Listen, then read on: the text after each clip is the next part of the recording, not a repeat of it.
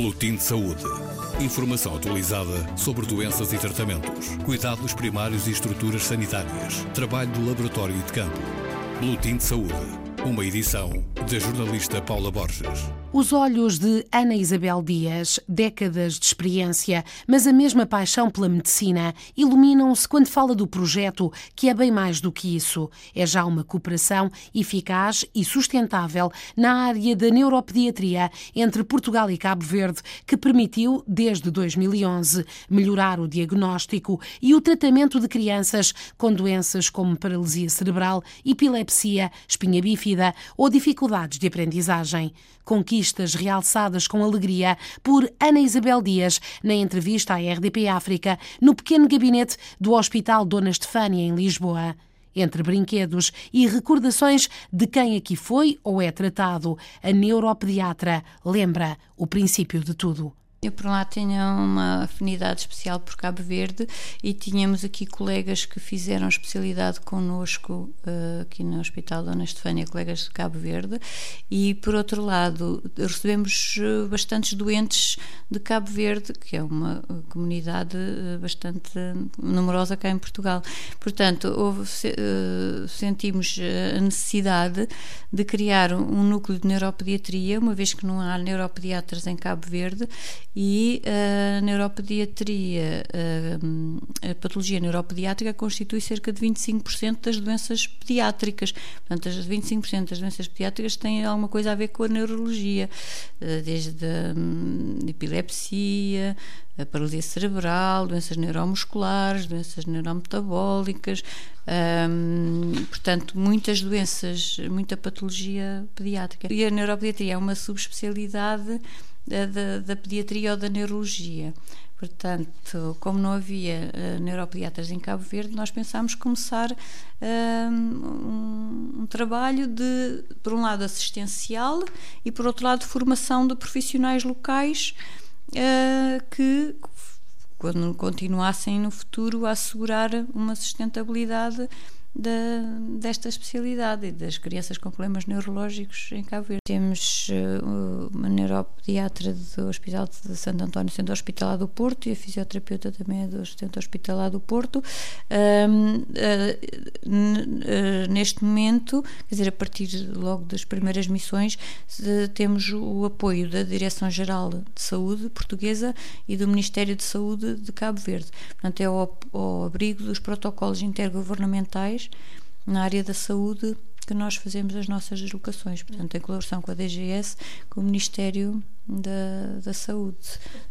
Inicialmente, a primeira missão de arranque, digamos, uh, foi patrocinada por um laboratório de indústria farmacêutica um, ehm, portuguesa e que nos proporcionou a primeira ida. Uh, fomos só as três neuropediatras e nessa altura estabelecemos os contactos, estabelecemos o projeto, o protocolo e depois a partir daí já foi uma situação oficial ao abrigo dos protocolos intergovernamentais. Uhum. É, claro que estas missões eh, que têm seis anos, não é? Eh, surgem já depois de um longo percurso aqui. Ao longo deste, destes anos, eh, viu chegar muitas crianças com, com estas situações ou é uma área um, em que não existem assim tantas juntas médicas e que não chegam tantas crianças do Espaló para Portugal?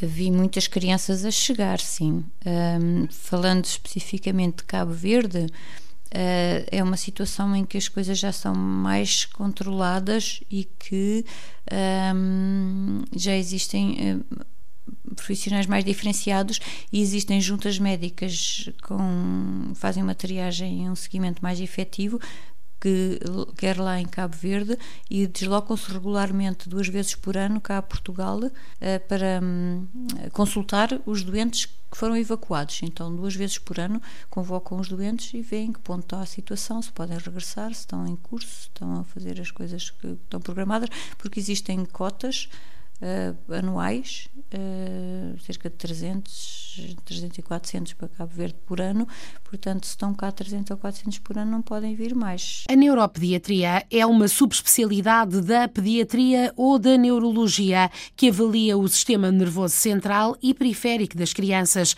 e acompanha o desenvolvimento neurológico. Formar um médico nesta área demora anos e não havia tempo a perder. Começámos em 2011 Uh, já temos 11 missões realizadas, cerca em média duas por ano.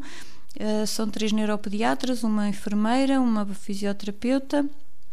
Uh, e hum, já vimos mais de mil fizemos mais de mil consultas, várias sessões clínicas nos hospitais de formação, fizemos cerca de 12 sessões para a comunidade uh, de educação para a saúde sobre problemas neurológicos e problemas de desenvolvimento nas crianças, nas crianças com necessidades especiais.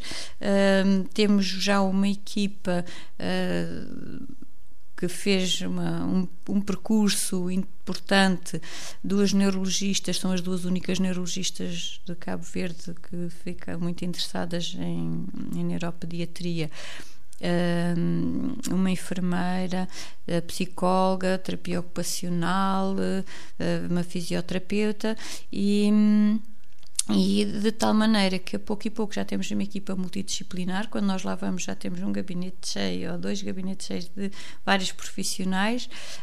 Um, entre as missões, elas já têm uma consulta regular para as crianças, já sabem que à quarta-feira é o dia das crianças na neurologia, portanto já temos um lugar, já tem um lugar por si. Muito mudou desde 2011, mas nesta área, como em tantas outras, sublinha Ana Isabel Dias, a aposta tem que ser na capacitação dos médicos locais, no desenvolvimento da resposta, porque transferir os doentes para outro país a milhares de quilómetros não é a solução. A ideia é realmente uh, formar profissionais lá para evitar ao máximo que os doentes tenham que ser transferidos para Portugal.